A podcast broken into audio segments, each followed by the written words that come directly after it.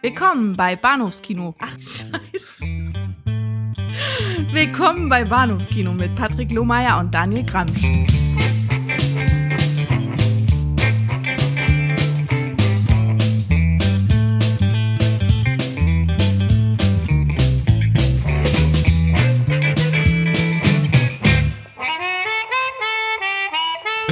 Hallo und herzlich willkommen zu Episode 192. Ja, Juhu. genau. 192. Hooray. Das war das Kino-Podcast. Mein Name ist Patrick und bei mir ist der Daniel. Hallo.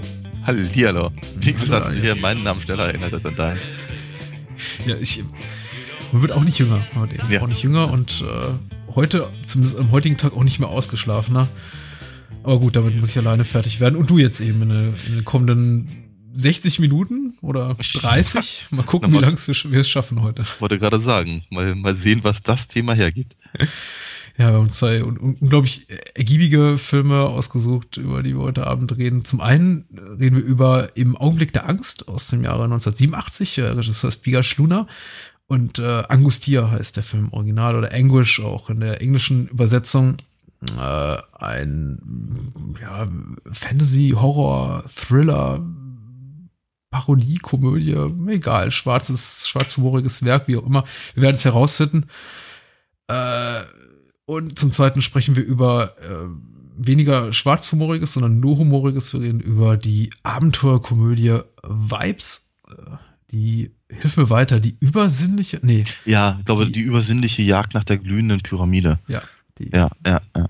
Ich, also den, den Titel auf eine Kinokarte zu kriegen, das ist schon echt ein, äh, ein Akt, ja. die glühende Jagd nach der übersinnlichen Pyramide. Aber ich glaube, den Gag habe ich schon anderswo gemacht, aber äh, man kann ihn nicht oft genug machen. Der ist so gut, den kannst du mal bringen. Genau. Von äh, Meisterregisseur Ken Quapis, äh, der dessen Filmografie nicht so wahnsinnig viel hergibt, muss ich sagen. Ich dachte, hier schlummert vielleicht Talent, das es zu entdecken gilt. Und dann habe ich gesehen, dass er sich überwiegend damit die Zeit vertrieben hat, glaube ich, irgendwie äh, Sequels zu ohnehin nicht besonders guten Komödien zu drehen und die eine oder andere Matthew McConaughey ähm, Beziehungs äh, Schnulze, wie auch immer. Okay. Also Okay. Ken Quapis gibt nicht so viel her, aber die Besetzung gibt einiges her und das Oh ist ja. wirklich äh, sehr, sehr hübsch anzusehen. Wen haben wir? Ähm, Cindy Lauper natürlich. Mhm. Peter Falk. Genau, Peter Falk, Julian Sands und äh, das verbindende Element des heutigen Abends, Genau. Jeff Goldblum, ist Michael Lerner, der in beiden Filmen mitspielt. Und das ist so irgendwie der, der, der lose, dünne Faden, an dem die beiden Filme sich so, die, an dem die beiden Filme zusammengefunden haben. Einer der, möchte ich mal sagen, markantesten Gesichter, das man hier und da mal sieht im Hollywood-Kino und von dem man immer sagt, wer ist das doch gleich? Den habe ich ja schon mal Ich gesehen. kenne den irgendwoher. Ja, that guy eben, ja. Genau. Und, äh, Nun muss man natürlich dazu sagen, dass äh, das bei äh, im Augenblick der Angst äh, ja ein bisschen mehr zu tun bekommt. ja, sehr, sehr viel Ja. mehr. Sehr, sehr viel mehr. Und äh, ich hatte mir auch bei Vibes, den ich sehr, sehr lange nicht gesehen hatte, ein bisschen mehr von seiner Präsenz im Film erhofft. Also einfach so quantitativ, möchte ich mal sagen, weil ich glaube, Mhm. er an, an, an vierter oder fünfter Stelle in den Credits auftaucht. Aber Ja. Ja, auch darüber wird zu gehen sein. Sein Auftritt ist doch sehr, sehr kurz. Ähm, Mhm. aber nun gut. Wir müssen ja chronologisch korrekt anfangen mit äh, Angustia im Augenblick der Angst. Müssen, Mhm. müssen, wollen, sollen, können, dürfen. Wir- Wir haben uns das selbst irgendwann mal so auferlegt und nun sind wir drin, dr- dran gebunden. So gefangen quasi in der eigenen, äh, im eigenen Standard. Ja. Mhm. Und äh, ich finde es sehr schön, dass wir nach einer, einer längeren Phase des Vermissens endlich wieder äh, so regelmäßig zum Moonshade zurückfinden, der uns diese Woche schon Oh. wieder erfreut mit einer Inhaltsangabe, Ja. die äh, umfangreicher und besser ist als diejenige, die wir gleich zu Vibes verlesen werden, aber dazu auch später mehr. Das sage ich jetzt schon zum dritten Mal innerhalb der ersten fünf Minuten. Äh, vorwegschicken, vielleicht bevor ich sogar noch die Inhaltsangabe verlese, ist, äh, so, sollte ich vielleicht das im Augenblick der Angst ein sehr spoilerlastiger Film ist, also ein Film, den man leicht spoilern kann tatsächlich, also Mhm, äh, der auch durchaus von seinen Handlungswendungen lebt. Wer wirklich Interesse hat, den Film völlig unbefangen und unbedarft zu genießen und sich irgendwie mitreißen zu lassen von den Handlungswendungen, von den narrativen Hakenschlägen, der möge bitte ausschalten und uns vielleicht zu einem späteren Zeitpunkt hören, denn äh, die Inhaltslänge von Moonshade wird wahrscheinlich schon einiges verraten, was den Zuschauer relativ überraschend treffen sollte, der den Film zum ersten Mal guckt. So, das war's. Ich fange an. Äh, hier bei der OFDB steht, eigentlich soll der Besuch des Horrorfilms The Mummy ja ein Spaß für eine Teen Teenager-Clique sein. Doch die junge Patty hat absolut kein Vergnügen an dem grausamen Treiben.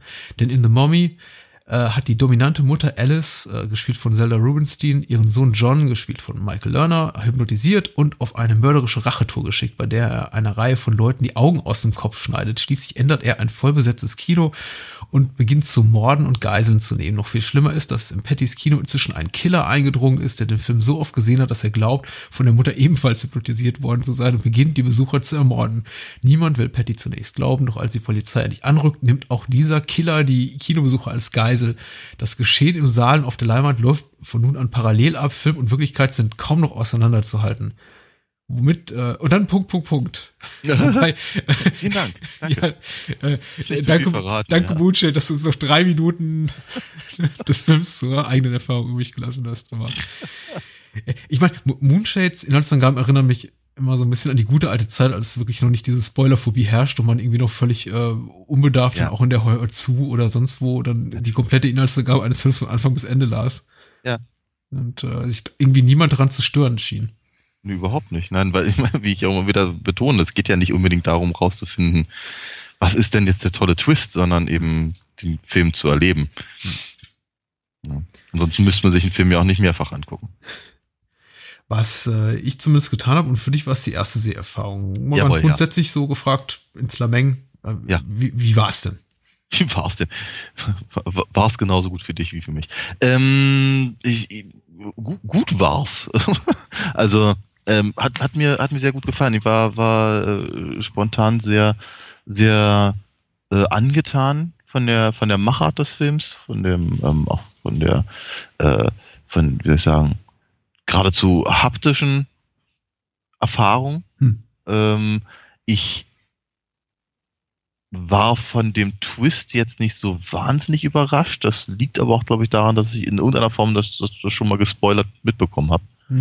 Ähm, ich fand es irgendwie aber ganz, war, war total drollig, wie denn die Übergänge zwischen Film und, und anderen Filmen ähm, halt gestaltet waren. Das, das, hat mir, das hat mir sehr gut gefallen. Ansonsten fühlte ich mich natürlich sehr, sehr häufig an äh, ähm, die Handschrift von Saragossa erinnert, über den wir ja auch schon mal gesprochen Ja, haben. ja, ja. Hm. Ja, so diese, diese äh, verschachtelten Erzählungen und so. Ähm, großartig gespielt. Also Michael Lerner und Zelda Rubinstein sind, sind super. Und auch die, die nicht so bekannten anderen äh, Leute, die halt dann im, im, im, äh, im die den Film, also die, die The Mummy gucken, sagen wir so, äh, ähm, sind eben auch recht gut das, das hat mir alles sehr, sehr gut gefallen. Ähm, es gibt aber durchaus so ein paar Sachen, die ich bemängeln kann, aber das würde ich mir für ein bisschen später äh, ähm, aufheben. Für ein bisschen später aufheben, ja. Also diese, ähm, die Möglichkeit des äh, gespoilert werden ist tatsächlich relativ groß in dem Film. Wir haben es ja, du hast ja auch bereits erwähnt, genauso wie Moonshade. Es gibt eben so eine Film im Film-Handlung und der Film steigert das eben irgendwie noch ins das nächste Extrem und präsentiert es dann irgendwie am Ende noch ein, ein Film im Film im Film. Hm. Und ja, erinnert dabei klar an die Erzählmuster von, von Saragossa, über den wir gesprochen hatten, oder an die Geschichten, die, die Cheserat erzählt, in Tausend Mhm. einer Nacht, also an diese ganzen klassischen irgendwie Schachtelerzählungen, wo irgendwie Menschen was erzählen und in den Geschichten erzählt noch jemand was und da erzählt wieder was jemand, jemand was drin. Und der Mhm. Film, aber ich meine, der besondere Twist eben von, von, von äh, im Augenblick der Angst ist, glaube ich, dass zumindest, wenn man irgendwie so unbedarft auf den Film zusteuert und wirklich nur weiß, ich, ich gucke mir jetzt da einen Horrorfilm an und Zelda Rubinstein spielt irgendwie so eine gruselige Mutti, dass man zumindest nicht damit rechnet, also zumindest nicht wahrscheinlich im Jahre 1987, äh, Hm. zehn Jahre bevor das irgendwie Internet Mainstream-fähig wurde äh, oder überhaupt existierte und äh, man eben die Möglichkeit hatte, dahingehend gespoilert zu werden. Also ich finde, ich, ich kenne jetzt das spanische Originalposter nicht von dem Film. Äh, Das Deutsche verrät schon relativ viel, da es eben eine junge Frau im Kino zeigt, die eben von hinten, glaube ich, von der Hand festgehalten wird. ich glaube, es ist ihre eigene, oder? Ja? Ich glaube, äh, ja. Ich habe es gerade nicht vor mir, du hast meine Blu-ray. Ja, Sorry. Ja, es sieht, aus, es sieht, sieht aus wie Patty, also unschwer erkennbar an diesem, Ja. an diesem äh, End-80er-Pulli. Und äh, genau, Popcorn hat sie dabei und ähm, für mich sieht es zumindest aus, als würde sie sich selber an, an den Hals greifen. Und das glaube ich dir natürlich. Aber was irgendwie so ein bisschen schöner gelöst hat, ist das amerikanische Kinoposter, was ich irgendwie auch sehr schön finde, in dem, auf dem wirklich nur Zelda Rubinstein zu sehen ist, mit, einer, mit einem Zitat von ihr aus dem Film The Eyes of the City are mine und sie steht eben vor dieser, vor dieser schwarzen Wand, an der sie all diese aufgespießten Augäpfel hat und man denkt eben wirklich, okay, English ist wahrscheinlich ist einfach so, so ein gruseliger äh, Horrorfilm über, was ist ich, eine sehr unangenehme Mutter. Also das mm. next best thing to, to, weiß nicht, Norma Bates oder so. Ja. Und äh, das ist der Film eben nicht. Er ist eben noch nicht mal, noch nicht mal, noch nicht mal überhaupt wirklich sowas, was ich unbedingt als Horrorfilm klassifizieren mm. würde. Ähm, genre-technisch auch sehr, sehr schwer ähm, einzuordnen, was glaube ich auch dem Verleih so ein bisschen Mühe macht und überall liest man dann dieses Wort Kultfilm oder der der Fantasy Kultstreifen und äh, ich habe eben teilweise auch gelesen, deswegen kam ich auch drauf, habe es vorhin erwähnt, äh, Horrorkomödie, was ich auch nicht unbedingt so nee. empfinde, denn der nee, Film ist, nicht komplett lustig. Der ist skurril. Er ist skurril, ist skurril aber, aber lustig ist das nun gar nicht, nein. Ich würde Skurrilität eben auch niemals wirklich so mit, mit wirklich Humor verwechseln, zumindest nicht in jedem Fall, also auf jeden Fall nicht in diesem Fall.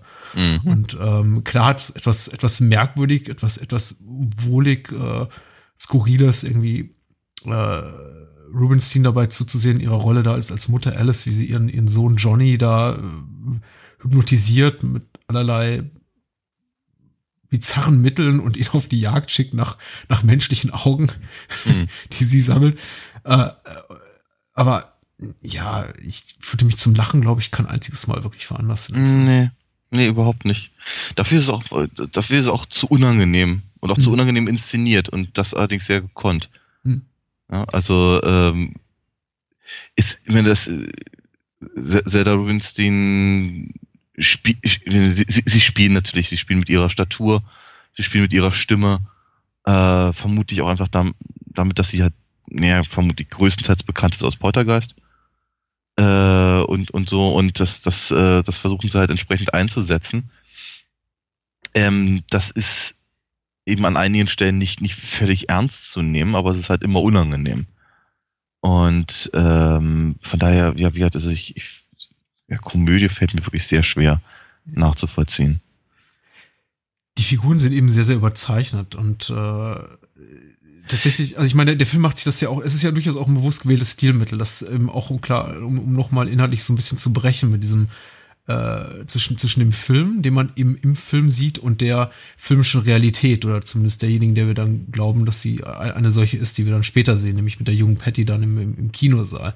Man, also es ist eher so eine Art von, von Skurrilität und Figuren, die stark überzeichnet dargestellt sind, die einen so ein bisschen verunsichert oder die einen so ein bisschen auf eine falsche Fährte mhm. locken sollen. Ich meine, wir haben ja jetzt nicht nur, nur, nur nicht nur Alice und, und, und ihren Sohn, sondern auch eben dieses, dieses Ehepaar, über das äh, Johnny da Michael Lerner abends einherfällt mit der irgendwie mhm. überkantitelten Schreckschraubenfrau und er ja. ihm diesem, diesem, ich weiß nicht, äh, sehr, sehr unangenehmen äh, äh, Lackaffen. Ja, Schnösel halt, ja. Hm. Ja, genau, ein Schnösel. Ein, ein Begriff, der mir immer wieder entfällt und danke. Gerne. äh, gerade zu mir zurückkommt. Es ist, äh, also, es ist ja auch irgendwie bewusst, durchaus äh, gekonnt eingesetztes Stilmittel, um einfach da nochmal mhm. so, so einen gewissen innerlichen Bruch zu schaffen. Denn ansonsten, glaube ich, wäre der, naja, Schockeffekt möchte ich es nicht nennen, aber doch zumindest ähm, ganz, ganz angenehme, schöne Überraschungseffekt nicht so groß, wenn wir da tatsächlich vom Film überschwenken mhm. in die, ja, Film-Realhandlung.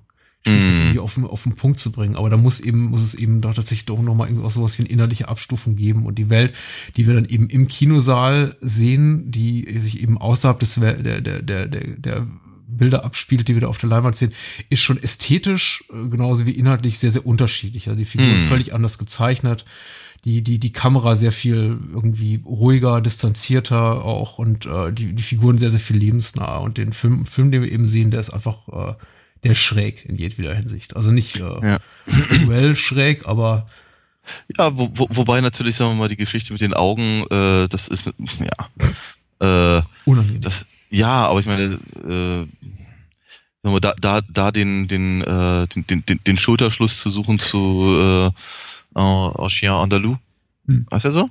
Glaube, ja. Chien Andalou, ja. Ja, genau. Äh, liegt ja schon beinahe auf der Hand. Ne? Ja. Aber, ähm, aber das ist natürlich. Wobei hier, hier ist ein echtes Auge sogar und äh, ja, ja. Buñuel hat kein echtes Auge benommen. Also es, Nein, war, es war, war ein Tierauge. Ja, richtig. Aber es ist ja auch nicht so unangenehm in dem Sinne. Ich meine, weißt hm. du, die, die äh, so Linsenoperationen sieht mir, keine Ahnung, zur besten Sendezeit. Das ist ja nicht so weiter schlimm. Ich mag, ich weiß, also ich, ich möchte, ich, ich gucke mir immer noch lieber das Schafsauge an in, Archien Andalou als, als, als das hier. Ich war, also ich, ich okay. finde sowas unangenehm. Okay. äh, mich, mich, mich, interessanterweise, bei mir geht es genau andersrum. Mich, mich, mich störte, mich stört das nicht so sehr. Also, aber gut. Ähm, es ist aber, ich meine, das, das, das Ding funktioniert eben auf so, auf, so, auf so einer schönen Metaebene halt von vorne bis hinten eben sehr, sehr gut. Ne? Ich meine, der, der, der, der The Mummy-Film quasi ist äh, überzeichnet, aber eben auf so eine, auch auf so eine, ähm, äh, wie soll ich sagen, so eine klassische Art überzeichnet, habe ich so das Gefühl. Mhm. Ich glaube, dass der Film sich halt sehr, sehr stark halt orientiert an, an, an Horrorfilmen, die zu dem Zeitpunkt halt deutlich über zehn Jahre alt waren. Nicht unbedingt so vom, vom, vom stilistischen her, aber so von der, von der ganzen, von der ganzen Machart. Mhm. Äh, also ich, ich, ich sehe da halt viel mehr von, was ich, keine Ahnung, Rosemary's Baby oder, oder äh, ähm, Don't Look Now mhm. oder sowas. Ähm, und wenn, wenn wir dann halt in, in, dem, in dem Kinosaal sind bei Patty und äh, die, die, die, den Namen von der anderen habe ich vergessen. Mm, Linda. Linda, genau. Äh, ich meine, du hast natürlich völlig recht, sie sind lebensnahe, aber sie sind ja nicht unbedingt authentisch. Sie, sie, sie benehmen sich zumindest solange, solange sie halt in der, in dem, in dem, in dem Kinosessel sitzen, benehmen sie sich halt ehrlicherweise ein bisschen wie klassische Slasher-Opfer. Mhm. Also sie, sie benehmen sich wie, wie, wie, wie Horrorfilmcharaktere eben von Anfang, Mitte der 80er. Mhm. Und, ähm, und auch wenn Linda sich dann auf der Toilette ver versteckt vor dem, vor dem, äh, vor dem Killer, der halt in dem, in dem anderen Kino ist, ist das ja eben auch ein bisschen, äh, also eben auch es ist, es ist, Gott, ich meine, es ist nicht ganz so dämlich wie, wie das, was, was, was, was man sonst so hat, halt im, im, im Slasher-Genre, aber es geht schon arg in die gleiche Richtung. Ich meine, was will, will man da auch anders großartig machen? Ähm, von daher ist es eben, naja, genauso wie du gesagt hast, es ist halt etwas, es ist lebensnaher, aber es ist dennoch halt, es verweist trotzdem immerhin noch auf, auf den eigenen filmischen Kontext. Ja. Und ähm, umso, umso spannender ist dann eben natürlich die, äh, die Verknüpfung des, des, des äh, Films auf der Leinwand mit dem, mit dem Film, den man selber im Kino sieht.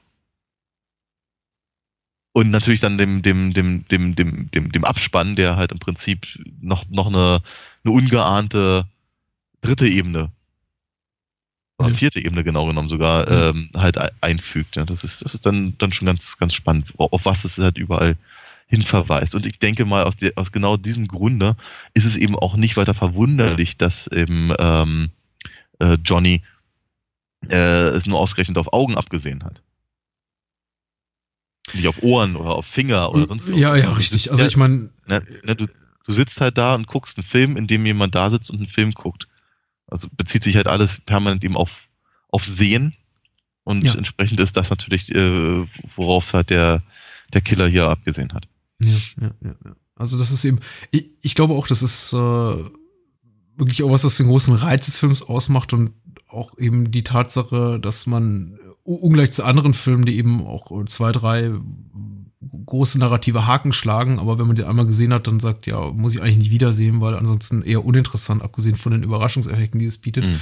ist eben zumindest für mich im Augenblick der Angst ein Film, den man eben auch häufiger sehen kann, weil er eben diese, diese Feinheiten enthält, wie die, die du gerade beschrieben hast, eben diese, dieses, dieses immer wieder kehrende Motiv des, des Visuellen, der, der, also visuellen Erfahrungen, äh, Thema, Thema Augen, Seherfahrung, äh, Wahrnehmung, Perspektivwechsel, auch, auch, auch narrativ, wie dieses Element eingebunden ist mit der, mit der drohenden Erblindung von, von Johnny. Weil ich meine, nur dafür, glaube ich, sammelt ja oder schickt ihn seine Mutter ja los, um mm. äh, die, die, die Augen zu sammeln. Und äh, ja. also dieses Motiv des, des Auges und des Sehens an sich wird auch immer wieder in die Handlung eingebunden, gebunden, aber auch eben in die Ästhetik des Films. Insofern eben das, äh, hatte ich ja bereits genannt, auch der Film ästhetisch äh, hin und her springt und unterschiedliche mhm. Erzählmittel äh, sich bedient.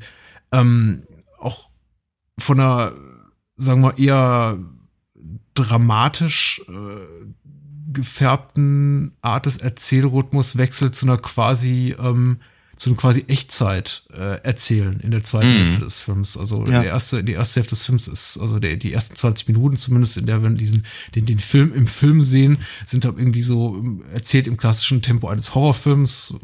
Szene wird etabliert oder irgendwie ein Konflikt wird etabliert, Sprung zu einer anderen Location, Sprung zu wieder einer anderen Location, irgendwie acht Stunden später. Und äh, sobald der Film eben, also wir den Film im Film verlassen, äh, gehen wir quasi über, ich möchte jetzt nicht zu sagen, in, in, in eine Episode von 24, aber doch irgendwie zumindest in das, was äh, einem Erzähl, Erzählen in Echtzeit sehr, sehr nahe kommt. Also äh, leiden wir, müssen wir eigentlich ab diesem Moment mit, mit, mit Patty fast jede Minute da im Kinosessel auch durchleiden. Mhm. Und, äh, das finde ich immer äh, unglaublich interessant und unglaublich geschickt gemacht. Ich, äh, es, es, es birgt auch so ein paar Fallstricke, möchte ich sagen, und äh, auch äh, so bringt auch so ein paar Sch Schwächen mit sich. Mhm. Ich glaube, die aber teilweise auch darin liegen, dass ich den Film eben nie im Kino sehen konnte. Und ich glaube, ja. im Kino ist das Ganze noch mal wirklich wirkungsvoller, wenn man sich auch quasi so in die, in die Position von Patty besser reinversetzen kann, als sich in einem abgeduckelten Raum sitzt, aus dem es naja, ihm mit sagen, schon entkommen gibt, theoretisch. Man kann natürlich zur Toilette rennen und sagen, ich hau jetzt einfach ab, aber man schon mehr oder weniger irgendwie gefesselt ist für die, für die Dauer des Films. Außer man ja. will wirklich den, den Partypooper spielen und sagen, ich mache mich jetzt mal vom Acker. Also sie kann das ja sowieso nicht mehr, denn sie ist ja eh schon ohnehin schon hypnotisiert. Mhm. Mhm. Und äh, ja, also ich glaube, diese, diese, diese, diese, diese instatorischen Kniffe und Tricks und Feinheiten und mal mehr oder weniger subtilen äh, Elemente spielen sehr stark darin rein. Eben die Tatsache, dass ich den Film jetzt auch schon zum, zum dritten Mal gesehen habe und mir immer, immer noch sehr, sehr viel Spaß macht. Mhm. Ja. Ja.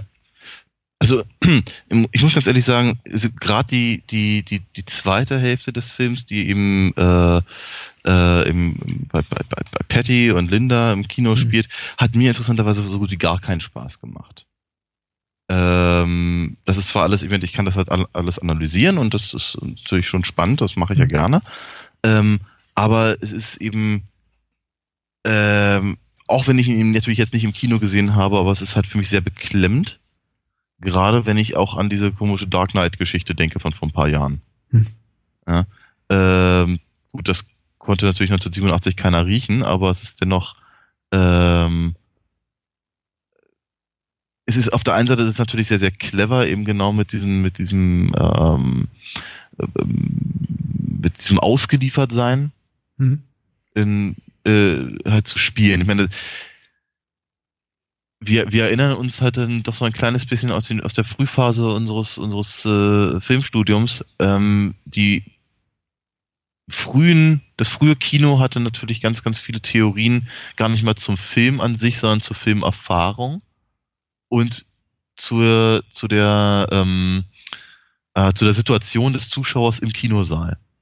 Mhm. Also, ne, dass man, dass man eigentlich in einem, in einem völlig abgedunkelten Raum ist, also praktisch das, das, das Selbst den, den Körper quasi verlässt oder, oder hinter sich lässt und in einem, in einem, in einem abgedunkelten Raum halt nur noch auf die Augen reduziert ist und da, da dahin guckt und dann eben, äh, naja, halt im, im, im Stummfilm entweder gar keinen Ton hat oder halt irgendeinen anderen Klavineur oder so äh, und halt dann diese, diese, diese, diese Schwarz-Weiß-Bilder halt sieht oder die eingefärbten Bilder ja noch per Hand gemalten und so. Also dieses, diese, diese traumhafte Erfahrung war ja, war ja eben auch ganz, ganz viel thematisiert. Gleichzeitig aber natürlich auch die Gemeinschaftserfahrung. Dass man halt das eben nicht nur alleine hat, sondern eben Zeit mit den ganzen anderen 500 Leuten, die da eben noch im Saal sitzen. Und ich sehe halt zumindest, also gerade weil eben äh, ähm, im Augenblick der Angst eben den Kinosaal so stark thematisiert und eben so direkt halt einbezieht in den Film und damit natürlich auch die Situation des Zuschauers im Kinosaal, der gerade im Augenblick der Angst sieht, mit, mit einbezieht, ähm, stellte sich halt sehr interessante oder ähnliche Fragen. Gerade natürlich dann auch in Bezug auf diese, auf diese äh, Geiselsituation im Prinzip. Ja. Halt, so, so, mit so vielen Leuten gemeinschaftlich etwas zu erleben, aber eigentlich ganz alleine da zu sein. Mhm. Ähm, ich, ich, ja, ich habe das Gefühl, dass das, das, das wirft der Film auf, ohne es tatsächlich direkt in seiner Geschichte zu erwähnen oder, oder auch zu lösen. Mhm. Mhm. ich glaube, ich habe eine bisschen, grundsätzlich ein bisschen positivere Meinung. Ich gebe dir allerdings insofern recht, dass ich auch sagen würde, die zweite Hälfte des Films oder zumindest die, der Zeitpunkt, zu dem wirklich dann auch die, eine, eine tatsächlich eine reale Bedrohung in dieser, in der Echtwelt des Films, sagen wir mal, eintritt, nämlich diese Geiselnahme im Kino, verliert der Film so ein bisschen viel von dem, also verliert der Film relativ viel von dem, was ihn reizvoll macht, eben so das Spiel mit verschiedenen Erzählebenen, eben auch, weil, weil die beiden, äh, parallelen Handlungs-, also Erzählstränge irgendwie dann so immer mehr so, so nah aneinander rücken, dass sie irgendwie kaum zu differenzieren sind. Und das einerseits natürlich irgendwie schöne, schöne Denksportaufgabe ist, immer äh, sich klar machen zu müssen, was findet jetzt wo statt und wo befinde ich genau. mich jetzt gerade? Bin ich jetzt wieder in der Welt von, von, von Johnny, der gerade alle im, im Kino, die sich, alle Zuschauer, die sich in seinem Film, im Film da The Lost World angucken, Äh, mit, mit, mit dem Messer meuchelt oder bin ich jetzt bei der Geiselnahme mit dem mit einer Pistole bewaffneten Killer da im, mm. im Roxy, Rexy oder wie auch immer das Kino da heißt. Äh, Close for the Roxy, ja. Aber ja. Im, im Echtfilm. Was, was interessant ist, und ich meine, das ist jetzt irgendwie überhaupt nicht, nichts Wertendes, aber ist nur das, was du gerade beschreibst, so als Seherfahrung, dass du es jetzt natürlich assoziierst mit dieser ähm, Geiselnahme in dem US-Kino mhm. da vor, vor ein paar Jahren. Das war, glaube ich, das, was du jetzt mit, mit Dark Knight-Dings äh, ja, ja, genau. Hast. Was halt immer, glaube ich, auch sehr damit zu tun hat, wann man den Film sieht. Und da ich den Film auch vor 10, 12 Jahren zum ersten Mal sah, ich irgendwie genau. keinerlei Assoziation damit. Aber ich bin generell, kann ich, glaube ich, irgendwie so, so ganz gut immer, also kann ich mich ganz gut davon lösen, glaube ich, von diesen Bildern mhm. irgendwie aus dem realen Leben, von den Schreckensbildern und mir sowas wie Green Room angucken, ohne dabei an, an Orlando zu decken letztes Jahr oder war das mhm. dieses Jahr. Auf jeden Fall so oder so sehr, sehr schrecklich. Ähm, mhm. Ich habe ich hab sowas gar nicht im Kopf gehabt. Okay. Äh, ähm, kannst du aber nachvollziehen, dass du es tust. Ja, ähm, aber um den anderen Teil, also weil, weil du, ich hattest du mich gerade total verdrängt oder, oder vergessen oder wie auch immer, weil ich mich auf die anderen Sachen bezogen habe. Aber äh, gerade nochmal um, um, um meine andere kleine Theorie halt mit den, mit dem, mit der, mit der äh, früh, frühen Film Kinoerfahrung nochmal aufzugreifen, ist nicht uninteressant, dass sie, dass sie The Lost World gucken, halt einen alten Schwarz-Weiß-Film. Mhm. Das nur mal ganz kurz eingeworfen. Ansonsten, äh, ja, wie gesagt, also meine, meine, also ich, ich fand es halt bedrückend ja. Ähm, ich hätte es vermutlich auch unter anderen Umständen bedrückend gefunden. Und deswegen hatte ich eben noch diesen ganzen anderen äh, Quatsch da gerade erzählt, weil ich es eben nicht nur ausschließlich auf diese, auf diesen, auf diesen Spinner da äh, äh, beziehen wollte. Das wird uns auch gerade verfilmt, glaube ich. Oder wurde schon oder so. Also ich habe das vielleicht mitbekommen. Ganz, ganz gruselige Idee. Ähm, genau, nee, aber wie ich, ich, ich, ich fand es halt sehr unangenehm und kann gerade aus der Perspektive diese, diese Komödien, dieses Komödienlabel schon mal gar nicht mehr nachvollziehen. Mhm. Ähm, Vielleicht was die Besetzung, ja. Entschuldigung. Hm? Nee, sag du. Vielleicht bringt die Besetzung so ein bisschen mit sich. Ich habe manchmal so das Gefühl, und das ist tatsächlich auch, auch ich, mir fällt kein platteres Wort einfach dafür ein, Adjektiv dafür ein als unfair. Vielleicht ist es irgendwie auch mal einfach mal per se unfair. Äh, Genrefilme mit bestimmten Darstellern und in dem Fall trifft es eben Zelda Rubinstein und auch, auch ein bisschen Michael Lerner, die eben sagen wir mal so, Charakterköpfe sind, um das jetzt so diplomatisch wie irgendwie möglich zu umschreiben, mhm. einfach so äh, äh, anzugucken seitens äh, Kritikerseite oder oder oder seitens des Publikums zu sagen, ach die beiden die beiden lustigen Fratzen, ja, das muss ja irgendwie komisch sein, das muss ja irgendwie witzig mhm. sein, genauso glaube ich wie auch wir haben schon über Poltergeist von Toby Hooper oder, oder auch Spielberg, wie man auch mal das sehen will, äh, gesprochen. Und ich glaube, dem haftet auch seit jeher so ein bisschen dieses Label an. So, ach, produziert ja. von Spielberg und guck mal hier die, die, die, die lustige kleine Frau spielt, spielt das, das, das muss irgendwie, da muss das Komisches dran sein. Und ich glaube, Englisch plagt das auch so ein bisschen. Ich glaube, dass man, mhm. dass viele ihn nicht so ernst nehmen, wie der Film selber ernst genommen werden möchte. Und ich glaube, der Film will aktiv nicht besonders lustig sein. Nein. Ja. Ich glaube auch nicht, nein. Ähm, was ich was ich mir gewünscht hätte tatsächlich, mhm. wäre, wenn er, wenn er aktiv Interesse daran hätte, seine Geschichten zu, zu, zu lösen. Ja. Mhm. Weil ich glaube, ich glaube, dass, dass, dass das, äh, das Experiment der Erzählung innerhalb einer Erzählung und des Einbeziehens des Publikums ähm, an sich ist, ist schon ist schon spannend genug aber es wäre mir, irgendwie, irgendwie wäre es mir ganz, ganz sympathisch gewesen, wenn in irgendeiner Form geklärt worden wäre, warum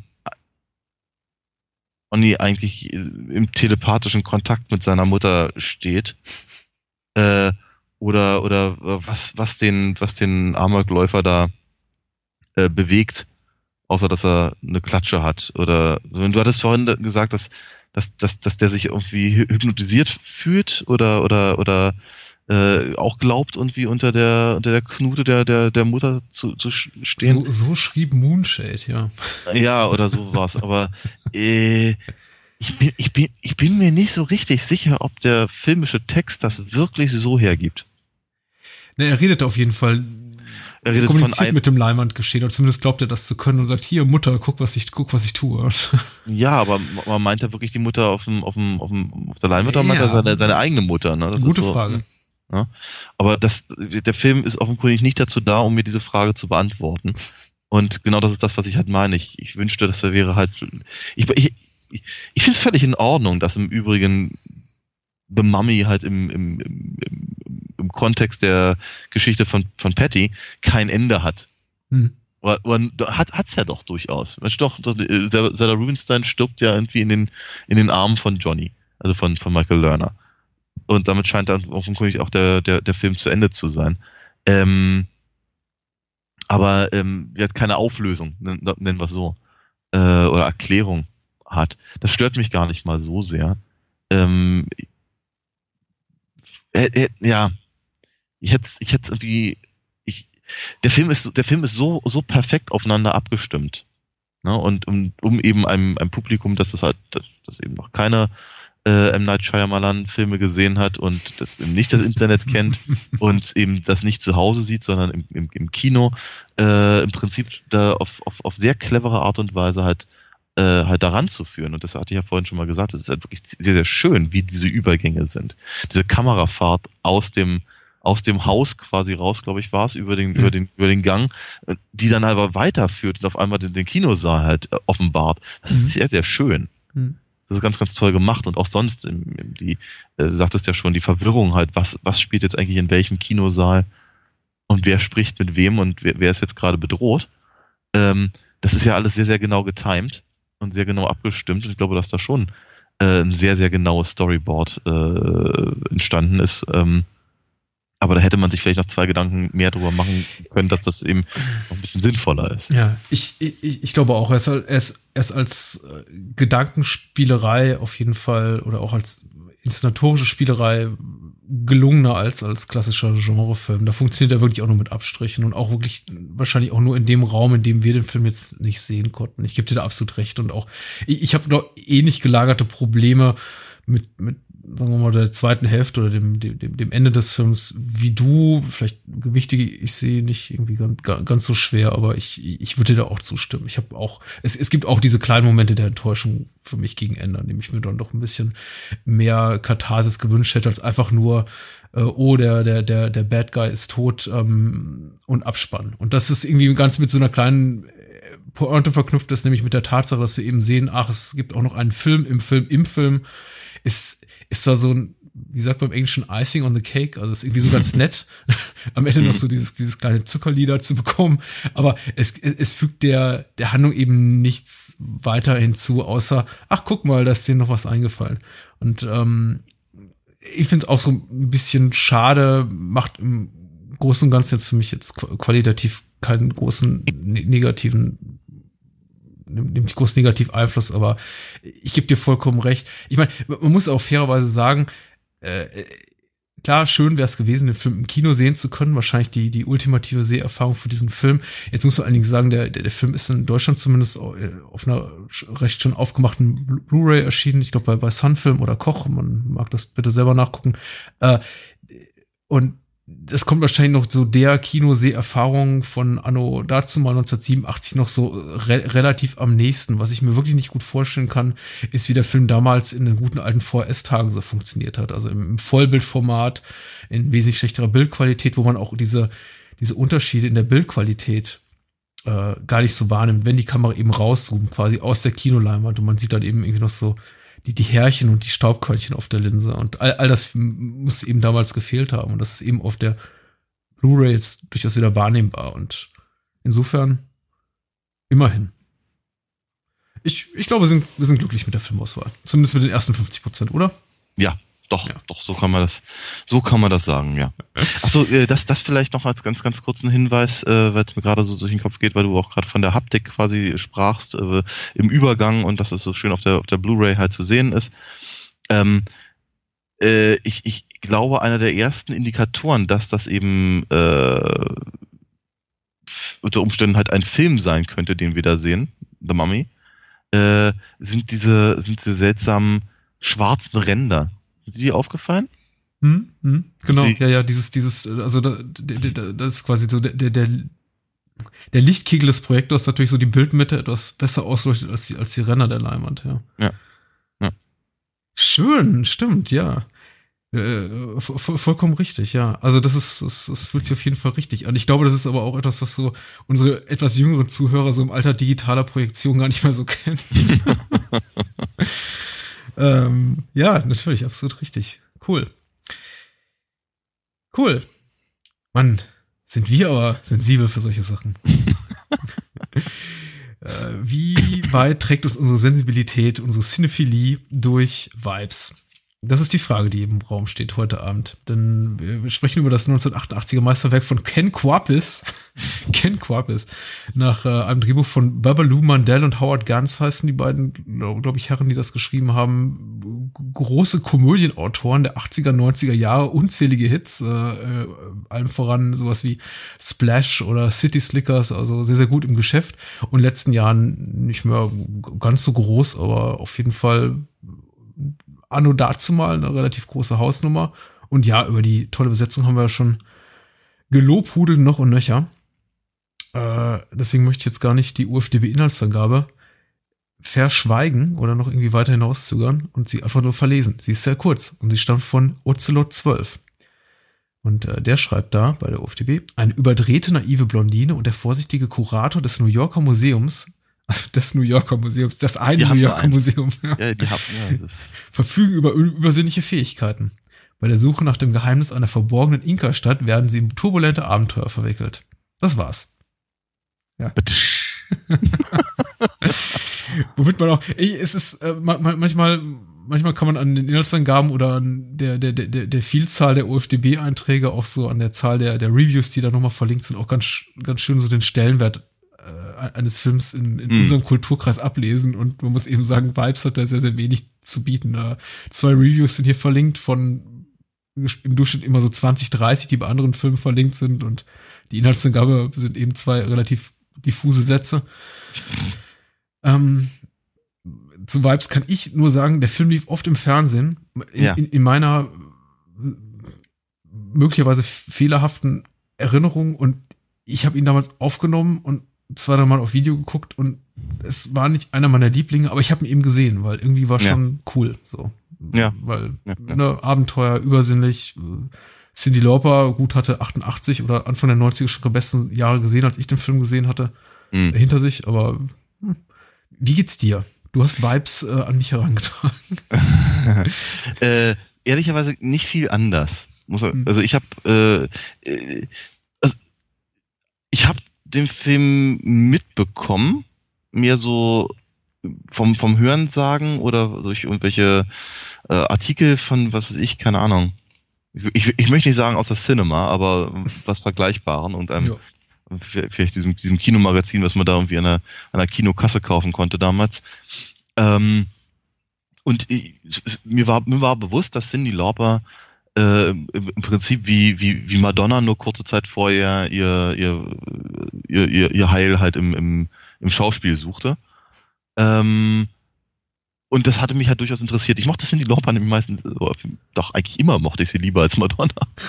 Und ähm, ich, ja, es, es, gab, es gab, ich möchte mich nicht als Fan bezeichnen, aber es gab viele Sachen, die ich halt damals von Cindy Lauper echt mochte. Mhm. Und ähm, der Film ist aber eben komplett an mir vorbeigegangen und natürlich habe hab ich ihn dann eben genauso wie du eben gesehen, als er dann irgendwann, glaube ich, auf Sat 1 oder sowas lief. Und äh, hab, ich glaube, ich habe ihn nicht ganz gesehen, sondern mehr so den, den, den, den letzten Teil, der, der dann eben etwas abenteuerlicher ist. Äh, war durchaus angetan oder zumindest genug interessiert, um den Rest auch noch zu sehen und glücklicherweise lief er, glaube ich, am nächsten Morgen nochmal, da habe ich dann aufgenommen. Und dann habe ich ihn auch ein paar Mal gesehen, aber eher, also gar nicht mal so sehr, weil der Film so toll ist oder weil er so toll getrickst ist oder so innovativ oder sonst irgendwas. Ich mochte die Musik von James Horner sehr gerne damals. Mhm. Und, ähm, und ich mochte das, das, das Titellied von Cindy Lauper sehr, sehr gerne. Ähm, das, das war ein, ein Hole in my heart. Hole in my heart, genau. Mhm. Eine, eine, nette kleine Popnummer, die auch wiederum nicht sehr originell ist und ein bisschen an das, an das Lied erinnert, was er für die Goonies gemacht hat. Das machte aber nichts, ich mochte es einfach. Ähm, von daher habe ich ein paar Mal gesehen. Und äh, als, als mein, als mein, äh, mein, mein Videorekorder den Weg alles Irdischen ging, äh, blieb logischerweise auch der Film auf der Strecke, wie so ziemlich alle meine Videokassetten. Genau. Mhm. Und jetzt war aber irgendwann mal der Moment gekommen, dass ich der Meinung war, ich müsste ihn mir eigentlich mal wieder ansehen und deswegen hatte ich ihn vorgeschlagen, weil ich ihn verhältnismäßig positiv in Erinnerung hatte. Mhm. Nicht mhm. brillant, aber doch mal, auch, auch vielleicht obskur genug oder ein bisschen, bisschen äh, in diesem äh, darüber haben wir ja so oft schon gesprochen, weil wie ja bekannt sein sollte, ist das Abenteuergenre halt genau meins und äh, diese ganzen äh, Indiana Jones Ableger äh, tauchen bei uns ja auch gerne mal auf. Und deswegen dachte ich, es würde eigentlich ganz gut mal passen, habe mir vorgeschlagen. hm. Hm. äh, ich, ich, ich war auf Schlimmste gefasst und ich meine, das, das spielt vielleicht auch ein bisschen damit rein, wenn ich jetzt sage, ich bin angenehm überrascht von dem oh, Film. Okay. Es ist irgendwie, äh, ich sollte vielleicht vorwegschicken, es ist jetzt kein Film an, an, an, an dessen Ende, also am Ende dieser, dieses, dieses Podcasts, von, von dem ich sagen werde, ja, das ist ein Film, der unbedingte Wiederentdeckung äh, verdient hat und irgendwie eine Renaissance erleben sollte, irgendwie im, im, im Heimkino, was er aktuell nicht tut. Irgendwie in meinen Recherchen zufolge ist der Film eigentlich quasi nicht Existenz, existent auf dem DVD, VS, Blu-ray-Markt, wie auch immer. Und bei Streaming-Anbietern auch nicht zu haben. Aber ähm, doch, doch.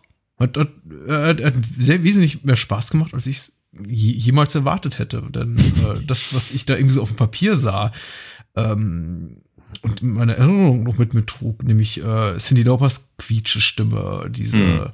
ganze, ähm, ja, übersinnliche, diese die ganzen übersinnlichen Elemente, die ich in den meisten 80er spät 80er äh, Hollywood-Komödie eigentlich immer als sehr nervtötend empfand, das auch für mich immer gleich so in dieselbe Ecke, Ecke wirft wie sowas wie irgendwie, wie heißt die Jagd nach dem goldenen Kind oder sowas?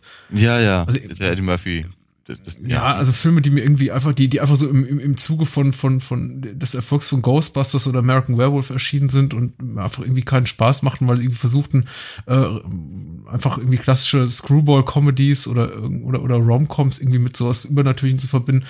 Das macht mir eigentlich irgendwie keinen Spaß. Und ich war angenehm überrascht darüber, dass irgendwie dieses Element so sehr in den Hintergrund tritt und eigentlich für den Großteil des Films eigentlich keinen besonderen Raum einnimmt in der Handlung. Ja. Also eigentlich erst so in den letzten 15, 20 Minuten wirklich. Und äh, als ich den, den Prolog des Films sah, in dem eben unter anderem Michael Lerner, da ist er wieder, ich glaube, er spielt eine Figur, die heißt Bird Wild und er hat ungefähr 30 Sekunden Auftritt im, in diesem kleinen Prolog und dann nochmal 30 Sekunden später als äh, in einem Krankenhausbett liegend.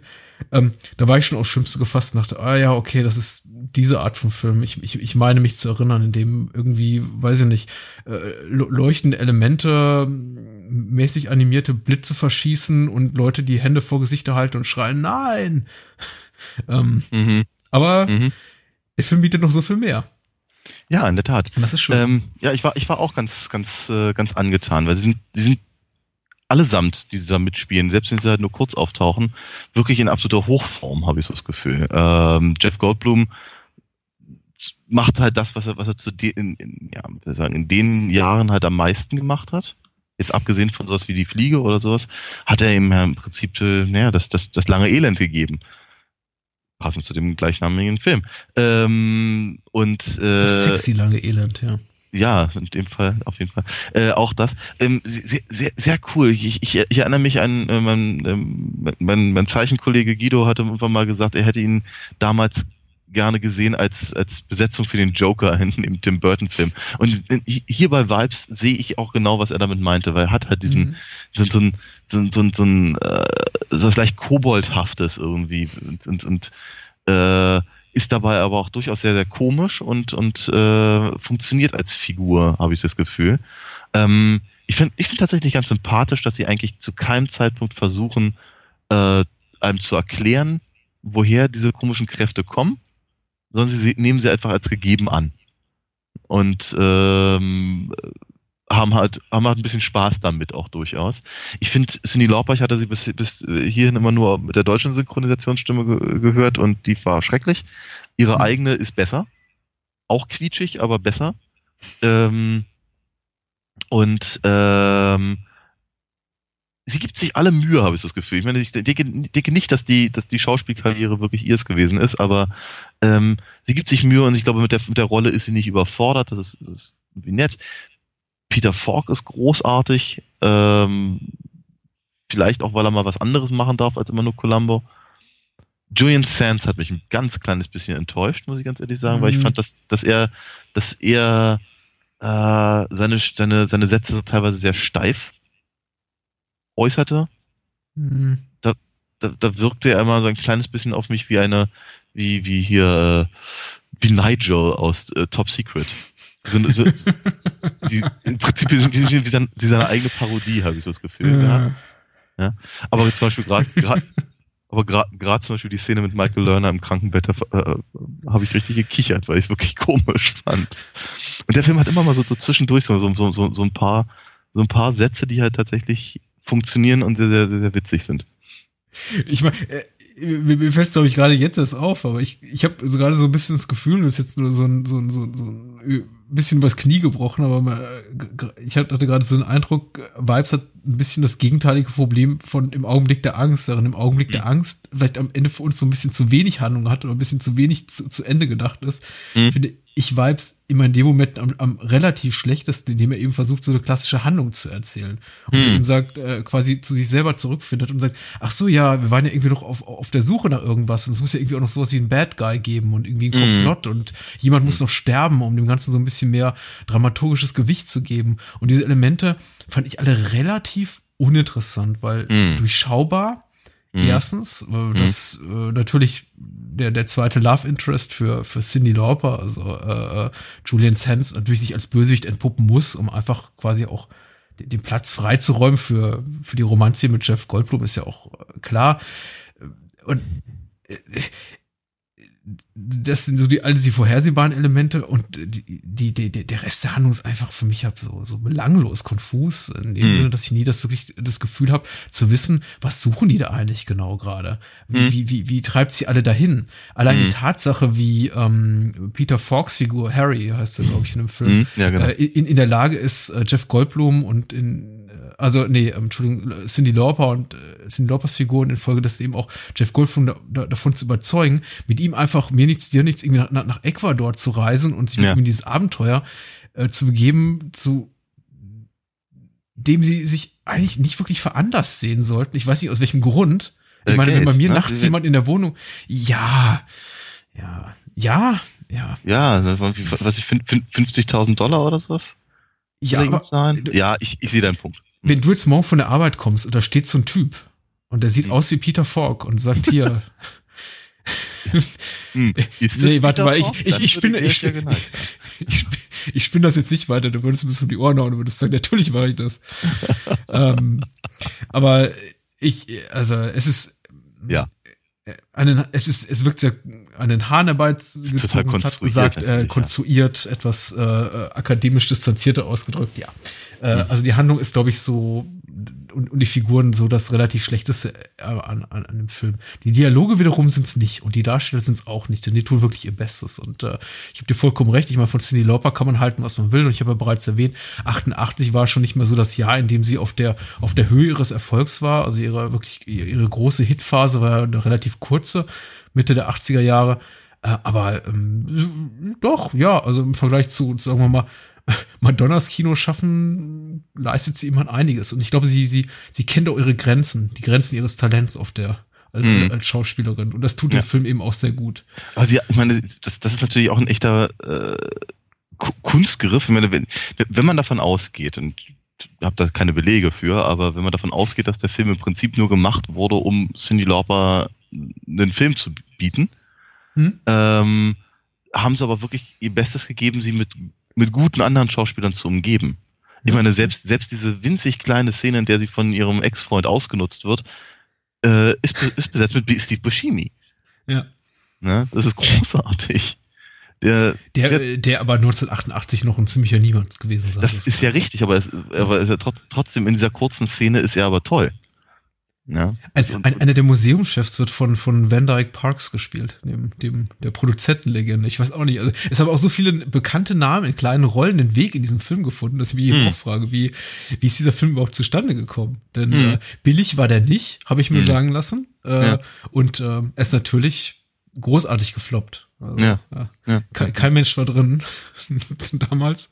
Hm. Und äh, das ist auch irgendwie ein Zustand, der sich gehalten hat. Also kein Film, der irgendwie dann wiederentdeckt wurde, irgendwie Jahre später, wie jetzt irgendwie andere äh, mittelgroße oder kleine Flops. Hm. Äh, der Film ist und bleibt eben ein Flop und äh, ja. hat sich wirklich verdient. Nö, also äh, ja, hat, äh, Gott, er hat, hat's, ich glaube, es hat auch genauso wenig verdient, irgendwie äh, in die Annalen der missverstandenen Filme aufgenommen zu werden. Ja, ähm, aber ja, ich meine, es ist halt ein Film, der ehrlicherweise niemandem wirklich wehtut, weißt du? Und ähm, da, das ist schon ein bisschen schade. Weil der Film ist eben, ja, wie du schon ganz richtig gesagt hast, er ist nicht schlecht. Er ist unausgegoren und er scheint halt sehr, sehr bestimmte Zwecke zu verfolgen, die nicht unbedingt äh, mit der Handlung oder der, den Figuren zu tun haben. Ne? Mhm. Ähm, und äh, vielleicht kann man das dem Film sogar übernehmen, ich weiß es nicht. Ich finde eigentlich nicht. Ähm, genau, aber ich meine, das, das, was, das, was der Film einem, einem de facto bietet, ist spaßig. Es, also der Film ist hemmungslos albern, ohne jetzt in diese in, in, in, in jemals in, in so, so, so, so ein Spoof-Erzählweise äh, irgendwie zu verfallen, in dem Sinn, dass ich mhm. irgendwie, mhm. dass er eben äh, parodistische Züge hat oder irgendwie zu, zu Meta wird und sich quasi irgendwie selber auf den Arm nimmt. Es gibt tatsächlich natürlich diese eine sehr, sehr bekannte Szene, zumindest sehr bekannt für Leute, die den Film geguckt haben, nämlich die allerletzte Einstellung des Films, dem eben beide Hauptdarsteller in die Kamera gucken und äh, quasi mhm. mit so einem ja, ja, ja. so Art Augenzwinkern, gespielten Augenzwinkern irgendwie kommentieren, was da, was da gerade abgeht. Aber abgesehen davon, ja, macht sich der Film eigentlich nicht über sich selber lustig, ist dabei aber wirklich eben hemmungslos albern und das irgendwie wirklich ohne, ohne Rücksicht auf Verluste und zumindest in dem Sinne mit sowas wie, wie Airplane oder, oder Police Squad, also Naked Gun, äh, mhm. vergleichbar. Insofern, dass man eben wirklich das, oft das Gefühl hatte, die schmeißen da einfach tausend Gags in die Waagschale und irgendwie ein paar Dutzend davon werden schon kleben bleiben. Und es gibt einfach so viele gelungene Gags, dass man da, dabei gerne übersieht, dass eben auch ganz viele Gags überhaupt nicht zünden. Mhm. Ähm, und die Sachen, die aber eben zünden, wiegen die, die eben die, die, die Rohrkrepierer-Gags dann eben auch wieder auf. Und es gibt tatsächlich ganze, ganze Phase, von denen ich denke, mh, hm, ja, ja, schlechte Idee. Ich finde zum Beispiel die, die ganzen, die, die ganzen längeren Prolog in, in New York, also die, also quasi der, der erste Akt des Films, in dem wir eben, ähm, äh, hier Jeff Goldblum bei der Arbeit sehen da als, als mhm. Museumsrestaurator, umgeben von seinen Kollegen, die nur seine übernatürlichen Fähigkeiten aus, aus, ausnutzen wollen. Und diese Szenen da im, in, in diesem, was ist das, ein Labor, wo sie irgendwie auf die Probe gestellt werden, ihre paranormalen ja, genau. Fähigkeiten irgendwie auf die Probe gestellt werden. Also ein bisschen schwach und auch die Witze, die gemacht werden, bis auf wenige Ausnahmen nicht besonders gelungen. Dann aber wiederum in anderen Sequenzen, zum Beispiel irgendwie, bevor es in die Berge geht, dann in Ecuador äh, und wir eben äh, Lorpa und Goldblum sehen im, im, im Hotel, wie sie irgendwie interagieren mit den Hotelgästen, mit ihrem, mhm. ja, fiesen, fiesen, weiß ich, mit, mit paranormalen Kerl, ja, ja. der sie irgendwie verfolgt auf ja, Ecuador und mit Schwede mit oder was er ist, ja. Hm. Äh, Finde find ich sehr, sehr charmant. Und da gibt es auch sehr, sehr viele gelungene Slapstick-Momente und auch irgendwie sehr, sehr gute, sehr, sehr viele gute Dialogzeilen, die einfach irgendwie Spaß machen. Ich, äh, ich habe mich zum Beispiel sehr daran gefreut an den ganzen Beleidigungen, die die Cindy mhm. aus, ausstößt und irgendwie, ich glaube, Banana Head nennt sie einfach irgendwie, ja, irgendjemand zu irgendeinem Zeitpunkt. Und ich, ich fand das in dem Moment einfach so lustig, weil es mhm. so gut zu ihrer Figur passt. Und das meine ich wieder, sie, sie kennt, sie weiß eben um ihre, um ihre Beschränkungen als Schauspielerin und welche, welche Art von Humor sie spielen kann, was eben nicht, dass ich äh, sehr darüber lachen musste. Genauso ja. wie die Tatsache, dass irgendwie jemand da äh, im, im Hintergrund in irgendeiner Einstellung quasi von, von einem Balkon stürzt und äh, was war das denn? Als sie aufgelauert wird in ihrem Apartment nachts. Mhm. Und der Attentäter dann über den Balkon, über die Balkonbrüstung gefördert wird. Und man eben sieht, wie quasi äh, er, er im Hintergrund noch so runterfliegt und das irgendwie gar nicht kommentiert wird von den handelnden Figuren, die im Vordergrund stehen und die einfach irgendwie ihren, ihren, ihren Dialog weiter vorantreiben. Das fand ich eben schon sehr, sehr, sehr hübsch gemacht. Und äh, ist immer ein bisschen ein Problem zu beschreiben, was an der Komödie lustig ist. Ja. Mein Humornerv hat sich jedenfalls in, solchen, in diesen Momenten getroffen. Äh, weniger eben im letzten Akt, als es dann wirklich dann in die, in die Berge geht und ja. ähm, die Ja. funkelnden Lichter kommen und ja. Ja, ja, ja. Kann ich aber auch super nachvollziehen. Mich, ich, ich glaube, damals hatte mich auch der, der abenteuerlichere Aspekt halt angesprochen als heute. Weil, äh, naja, das ist halt, es ist einfach nicht besonders gut. Muss man mal ganz ehrlich sagen. Äh, weder gut getrickst, noch es ist, ist eben auch so, naja, ich komme nochmal mit Nigel. Äh, der kommt dann halt einfach raus aus der, aus der, aus der Versenkung und äh, will ich sagen, er ist halt in den ersten fünf Minuten und dann ist er aus dem Film verschwunden bis zu den letzten fünf Minuten. Aber dann muss man sofort irgendwie äh, verstehen, ah, er ist der Böse. Er hat das alles eingefädelt. Und ich meine, genau dafür ist natürlich der sehr lange Prolog da, damit eben klar wird, äh, zum einen eben, äh, er testet halt die übersinnlichen Leute halt nur, um halt diese Quelle des Übersinnlichen zu finden, diese glühende Pyramide. Und äh, ähm, oder eben einen Handlanger zu finden fürs Grobe, nämlich den, den wie hieß der, Olaf? Nee, wie heißt denn der? Ist auch egal, jedenfalls. Ich Ähm, weiß es auch nicht mehr. ähm, und so und äh, genauso natürlich eben auch äh, eine Motivation zu schaffen für Jeff Goldblums Figur, ähm, äh, eben seinen, seinen, seinen, seinen Job zu verlassen, weil er halt da nur ausgenutzt alles irgendwie permanent anfassen fassen soll und so. Mhm, mhm. Äh, so- So ist es gedacht, aber so kommt es halt überhaupt nicht rüber, weil es halt in der eigenen Erzählung so belanglos und austauschbar ist. Ja, weil eben eigentlich es ihnen nicht darum ging. Mhm, Das, das, das, das sind halt so genau so eine Sachen, wo man das Gefühl hatte, wo ich zumindest das Gefühl hatte, das haben sie eingebaut, weil sie glaubten, dass das irgendwie den filmischen Konventionen halt gerecht werden muss. Ja, ja. Das ist, ähm, ich meine, der Vergleich hinkt ein bisschen und ich glaube, ich, ich, ich überspanne jetzt gerade so ein bisschen meine Glaubwürdigkeit, aber mm, meine, meine Erinnerung ist es so, dass äh, man gerade in dieser Zeit, äh, späte 80er, frühe 90er, in Hollywood-Komödien, also großbudgetierten Hollywood-Komödien immer dazu neigte, ein bisschen zu viel Dramatik und weiß ich nicht, einfach Plot und auch, weiß ich nicht, sehr, sehr irgendwie von, von krimineller Energie vorangetriebenen Plot irgendwie in alle möglichen Hollywood-Komödien reinzubringen, mehr als, mehr, als, mehr als sie es wirklich be- benötigt hatten. Ich erinnere mich irgendwie an so Sachen wie, ich glaube, Kindergarten-Cop, der im selben Jahr rauskam, der Mhm. eigentlich irgendwie eine, eine auch relativ lustige Komödie ist bis zu einem gewissen Punkt und dann damit endet mit einer irgendwie 20-minütigen Verfolgungsjagd zu Fuß und einer Schießerei und ich mir denke, okay, jetzt sitzt sitzt ich plötzlich in einem völlig anderen Film.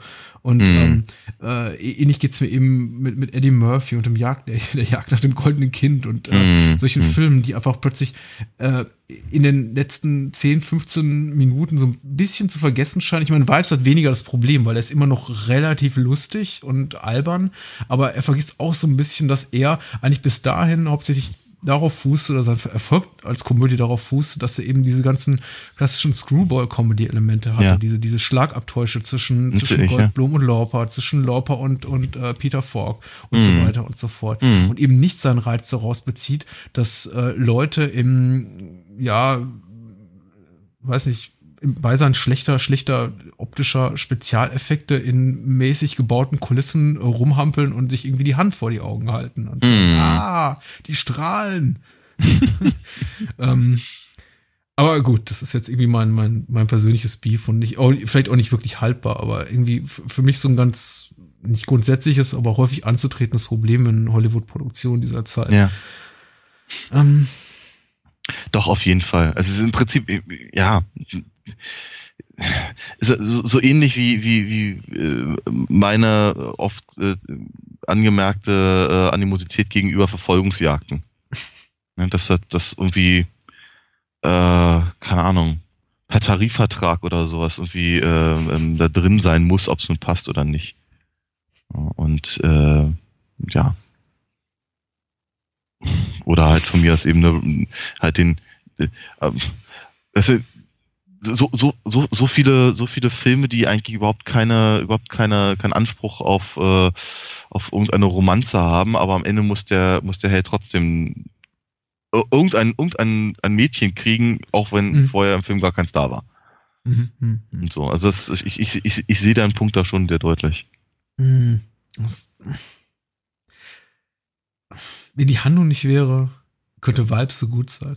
Aber ich meine, der, der, der deutsche Titel äh, treibt dem Ganzen natürlich auch nochmal irgendwie so, so, so ein Pfahl ins Herz in der Hinsicht, dass er eben dieses, dieses übernatürliche Element, ich meine, der Film heißt auf Deutsch die übersinnliche Jagd an der glühenden Pyramide, mhm. auch nochmal so extra forciert in der Wahrnehmung mhm. des Films. Er wartet eigentlich die ganze Zeit darauf, dass sowas wie A, eine Jagd stattfindet und B, die eine glühende Pyramide irgendwie noch eine maßgebliche Rolle spielt für die Handlung. Und tatsächlich ja. ist sie nichts mehr als MacGuffin, um diese ja. beiden Figuren, äh, also mhm. Goldblum und Lopas Figur irgendwie zueinander zu bringen und sie am Ende gemeinsam in die Kamera starren zu lassen, zu sagen, Harry, Harry. Ja. Äh, der Geist von Harry ist zurück. Äh, kein, kein interessiert am Ende, was da wirklich zu finden ist in diesem steinernen Tempel auf dem Berg ja. irgendwo in Ecuador. Das, ja.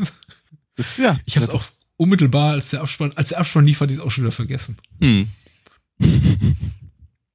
Aber ja, dann läuft ein schöner Song und man erfreut sich daran und du hattest bereits den Score erwähnt von James Horner, der wirklich sehr gelungen ist. Also Horner hat wenig Schlechtes gemacht in seiner Karriere und äh, das gehört dazu und ich weiß nicht, auch in dieser Art, ich weiß, ich, ich höre so, sowas privat nie hören, aber im, in, in Filmen, die es hergeben, finde ich diese, diese Panflötenmusik ja immer ganz schön.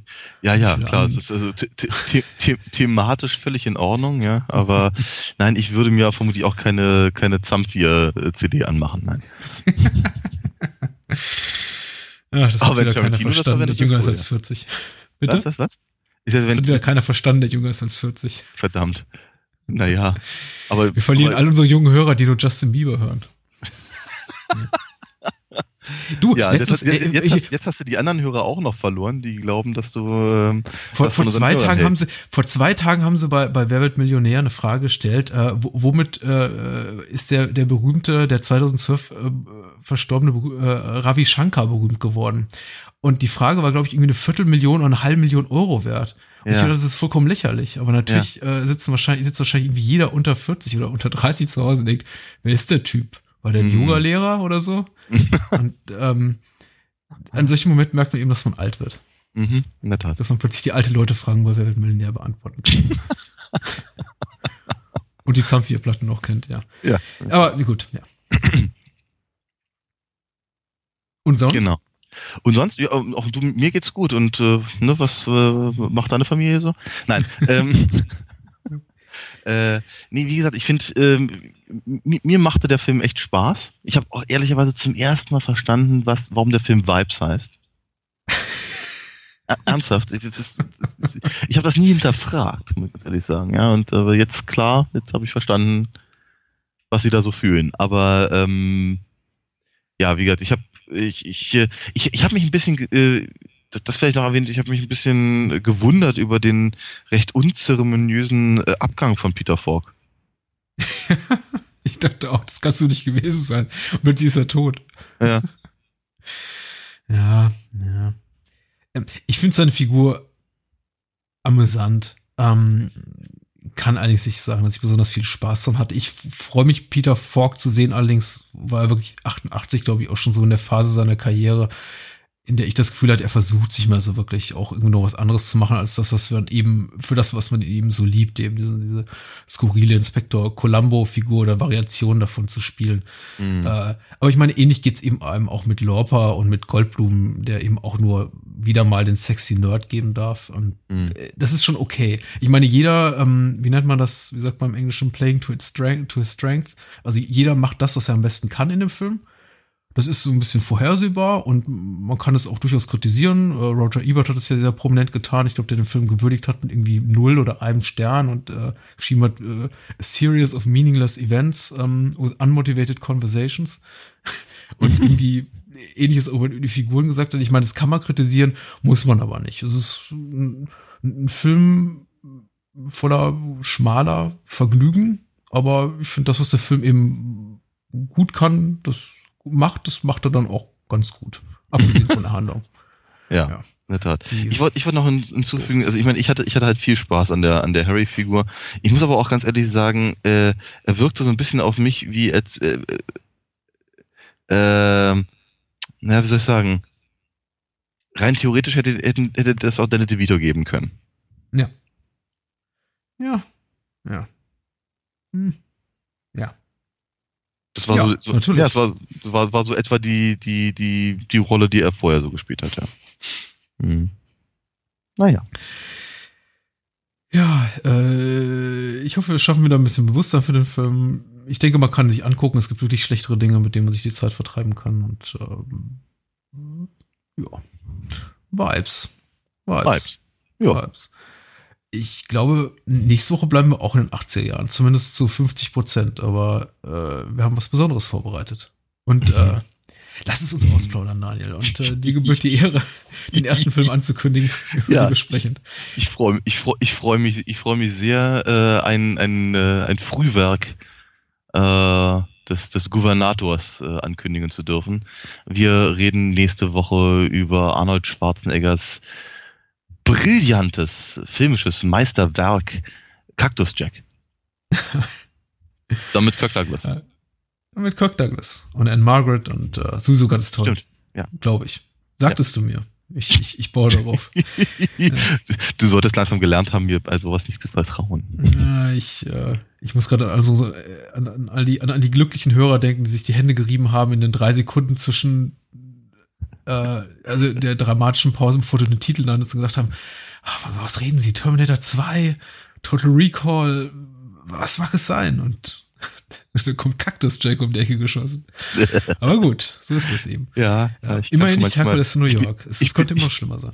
Ja, ich wollte sagen, aber ich wollte, äh, ich bin eine fiese Möb, aber so fies nun auch wieder nicht. Ja. Äh, Cactus Jack und zum zweiten reden wir über das frühe Meisterwerk. Äh, ja, es war von, von Ani nicht mal, denn er war schon irgendwie da zu, zu dem Zeitpunkt sehr, sehr populär. Äh, ein Jahr nach äh, Terminator, glaube ich, in die Kinos gekommen. Commando zu äh, im, im englischen Original. Äh, Phantom Commando in der deutschen Fassung. Auch hm. äh, so ein Stilmittel, zu dem man eben neigte damals. Ne, ja. Dem Originaltitel einfach nur so ein bisschen irgendwas voranzustellen, weil. Ja, natürlich. Ich meine, ne, an, an, ansonsten, es hätte auch City Commando sein können. Ja. Ne? Genau. Weil ne, wir hatten ja, was ich, City High, City Cop, City Cobra, City genau. City und ja. Hm? Ja. Hm, hm. ja. Äh, Aber Commando soll es sein, genau. Toller Film, glaube ich. Ich bin, ich bin also, sehr gespannt. Äh, ich, ich kenne ihn zu Genüge und äh, darüber wird zu reden sein. Das wird, äh, wird glaube ich, eine, eine, spannende Woche und ein spannender Podcast und ja, freuen uns drauf. Auf jeden Fall. Sag mal gute Nacht und dann hören wir auf. Gute Nacht und dann hören wir auf.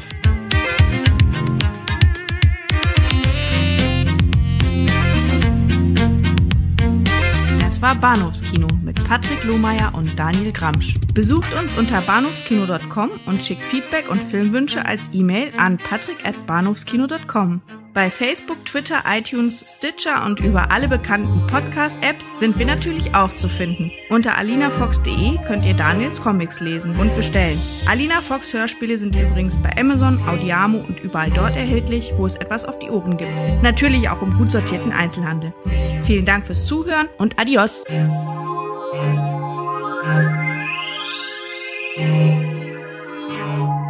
Thank